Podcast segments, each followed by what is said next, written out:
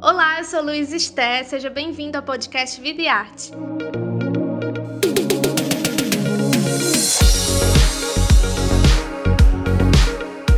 Nessa nova temporada, a gente vai conversar com diversos artistas brasileiros. Toda semana, um novo episódio vai estar disponível no seu agregador de podcast favorito. Para acompanhar o bate-papo na íntegra e mais detalhes sobre o projeto Vida e Arte com Vida, assine o Povo Mais, a plataforma multistreaming do Povo. Ah, e não esquece de acompanhar o Vida e Arte nas redes sociais e nos seus cadernos especiais do Jornal o Povo.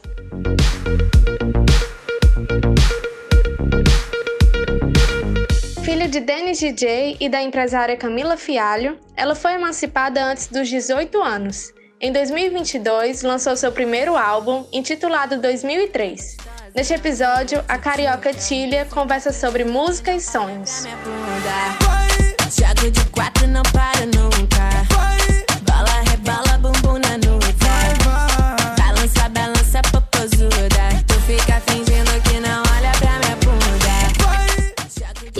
Eu gostaria de te dar aqui as boas-vindas, agradecer por você ter vindo ao Vida Arte Convida e vamos iniciar aqui nossa entrevista. Eu queria te perguntar, é, pedir para você falar um pouco mais sobre sua história, é, sobre seus primeiros contatos com a arte.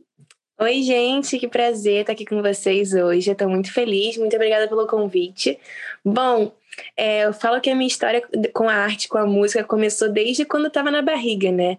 Porque a minha mãe, ela começou a carreira de empresária junto com o meu pai, porque meu pai já era artista e ele, como estava casado com ela, meio que foi ensinando para ela os macetes para vender show e tudo, e ela foi ali aprendendo com ele. Então, desde quando eu tô na barriga, eu tenho é, essa essa ligação com a música, de ter meu pai produzindo sempre dentro de casa. Então, desde pequenininha eu tive esse contato, desde pequenininha eu é, vi uma música nascendo, eu vi um artista sendo lançado. Então, enfim, eu digo que é desde a barriga. E deixa eu te perguntar uma coisa. Eu vi que você também é bailarina. Você ainda tem contato com a dança? Então, eu não sou bailarina. Eu sempre é, faço aula de dança para melhorar cada vez mais os meus shows. Mas sim, eu tenho contato com a dança. É, eu nos meus shows que eu faço, eu danço bastante. Então, eu sempre procuro fazer aulas para estar tá melhorando e ensaios também para a gente estar tá relembrando tudo. Então você nunca fez o balé balé, você faz aquela dança mais livre, é, mais ritmos assim, digamos. Exatamente. Na real, balé eu já fiz quando eu era bem pequenininha, mas foi isso, só isso. É, como uma atividade de criança mesmo, não era como profissão. Você gosta mais de estar ali pelo Instagram ou pelo YouTube? Qual é a rede social que tu mais que tu se sente melhor? Sem dúvidas, o Instagram. Eu acho que eu consigo conversar melhor com o meu público. É, são vídeos e é, vídeos, fotos que são mais no tempo real, então a galera consegue me acompanhar que eu tô vendo durante o dia todo. Então, sem dúvida, o Instagram é a minha rede social favorita é, para ter um contato melhor com o público. Legal, legal. Tília, desde pequena você vem aí se colocando em contato com a internet, certo? É, teve alguma coisa que te fez assim recuar ou pensar em não ir para este ramo? Até porque hoje em dia a gente sabe que é um ramo complicado de se lidar, principalmente pela nossa saúde mental. Então, eu queria saber de ti se alguma vez é, você já repensou nesse caminho. Ah, sim. É, repensar não, porque quando, a partir do momento que eu quis entrar, eu já estava, eu já tinha noção do que eu tinha que aturar, né? Infelizmente, realmente existem muitos juízes aí da internet que ficam comentando sobre a vida das pessoas como se pudessem, ou como se não fosse uma pessoa do outro lado da tela, né? Então, é, infelizmente, é uma coisa que a gente tem que aprender a lidar. É uma coisa que eu acho que realmente deve mudar, mas a internet, cada dia que passa, fica pior. Então, eu tento me blindar de todas as maneiras possíveis e não ficar lendo comentários negativos. É, eu acho que a gente tem que diferenciar críticas é, de críticas construtivas, né? O que vem para somar, eu tô até aceitando, mas o que vem com o intuito de destruir, de atrapalhar, eu prefiro ignorar. Sim, sim. É, como foi que surgiu o teu desejo em empreender? E outra coisa é se você hum. continua empreendendo. Então, eu sempre tive interesse em empreender, eu sempre tive interesse em ter o meu próprio negócio, a minha independência, tanto financeira como independência na vida, assim, também. É, e acompanhando os meus pais sempre foi uma inspiração para mim. Então, eu quis abrir uma loja autoral, né, minha, Só que quando eu fui começar a orçar e ver quanto custava, era muito caro esse investimento. E aí eu falei, putz, eu não tenho esse dinheiro agora, então eu prefiro tentar me reinventar e fazer alguma coisa com o que eu tenho em casa. E aí quando eu olhei meu armário, tinha muitas roupas, assim, que eu ganhava é, de aniversário, de algumas marcas. Eu falei, cara, por que eu não faço uma lojinha de desapego? É, desapegando dessas roupas que são boas, que as pessoas gostam, as pessoas me perguntam de onde eu comprei, é, num preço mais acessível, enfim. E...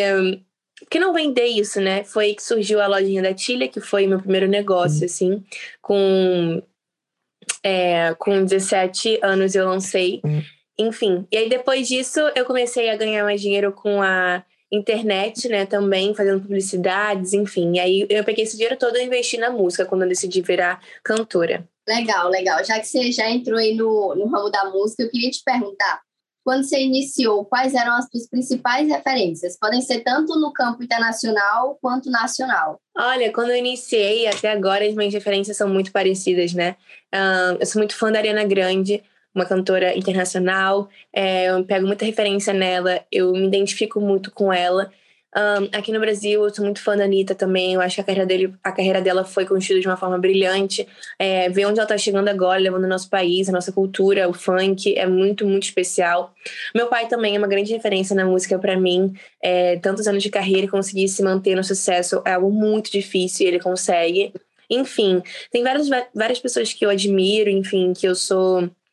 É, que eu sou fã, Glória Groove também, muito fã. Como é que foi o processo de gravação do álbum 2003? Olha, foi um, um processo bem complicado, demorado.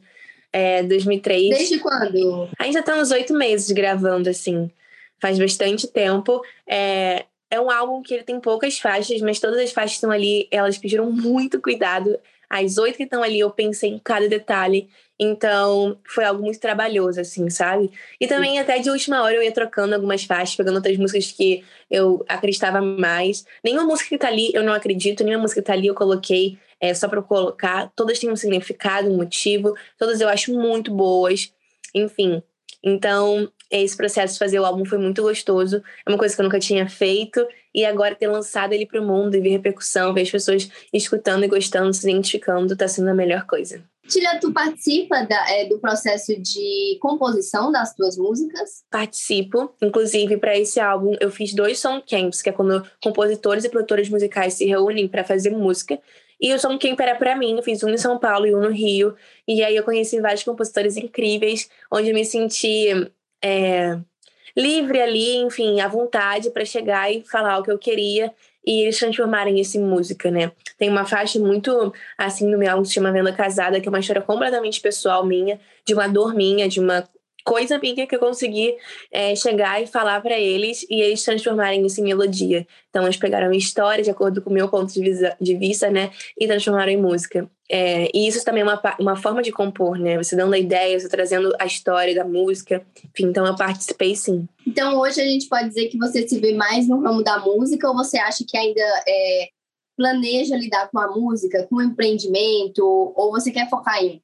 Não, eu tô completamente focada na música. É, se alguém pergunta o que eu faço, eu respondo que eu canto. Mas a música, ela também é um negócio. Eu entendo que eu também sou um produto. Inclusive, eu sou uma das sócias da minha carreira, né? Então, eu tô empreendendo ao mesmo tempo. Mas a minha marca, né, Tilha, a lojinha da Tilha não tá funcionando nesse momento. Eu tô completamente focada na Tilha mesmo, como cantora qual o teu principal desejo em relação ao público? Quando você estava pensando ali no seu álbum, quando ele foi lançado, qual era a principal coisa? Não, eu quero que pensem isso, eu quero que sintam isso, o que era? Eu queria causar identificação, assim, é muito bom quando eu ouço uma música e falo, gente, parece que essa música aqui tá pra mim, né? É, então, tem música de amor, que eu acho que tem muita gente que aí é com um coração mais molinho, que vai se identificar. Tem música que é pra ir pra festa, curtir e dançar. Tem música de empoderamento feminino, onde eu falo que eu quero ver menina no topo, é, que a gente não precisa de homem de nada, para nada, que nós mulheres somos incríveis, enfim. Então, é, eu penso em gerar identificação com, com as pessoas mesmo. Entendi. É, nascida nesse ambiente musical, né? Eu já te perguntei aí as tuas inspirações que seguem aí o, o teu mesmo ritmo, mas tem inspirações tuas que seguem um caminho oposto ao seu, por exemplo, é, algum cantor de rock, algo bem diferente? Ai, olha, eu sou muito fã de muitas pessoas, assim. Eu sou uma menina que tem um gosto bem eclético, assim, quando o assunto é música.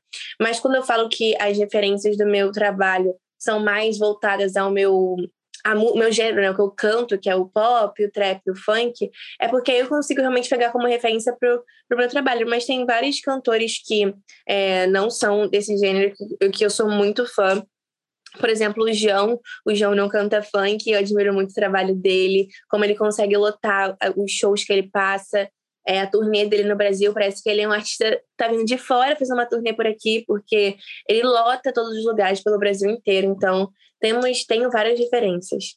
E tem algum outro ramo artístico que tu pensa em entrar, assim, por exemplo, é, televisão, é, digamos assim, apresentador, algo assim, ou tu não tá pensando nisso? Agora eu não tô pensando muito nisso, mas se a oportunidade chegar, ou se algum dia eu quiser me aventurar nisso, eu iria com certeza, porque eu acho que a vida tá aí, a gente tem que experimentar de tudo. É, vai que eu gosto, vai que eu me identifico, vai que ou eu não gosto, mas eu aprendo muitas coisas, porque eu acho que tudo que a gente faz, a gente aprende, né, muito, mesmo que seja bom ou ruim. Então eu iria. Para continuar acompanhando esse bate-papo, acesse o Povo Mais, a plataforma multistreaming do Povo. O link de acesso está na descrição desse episódio. Até a próxima!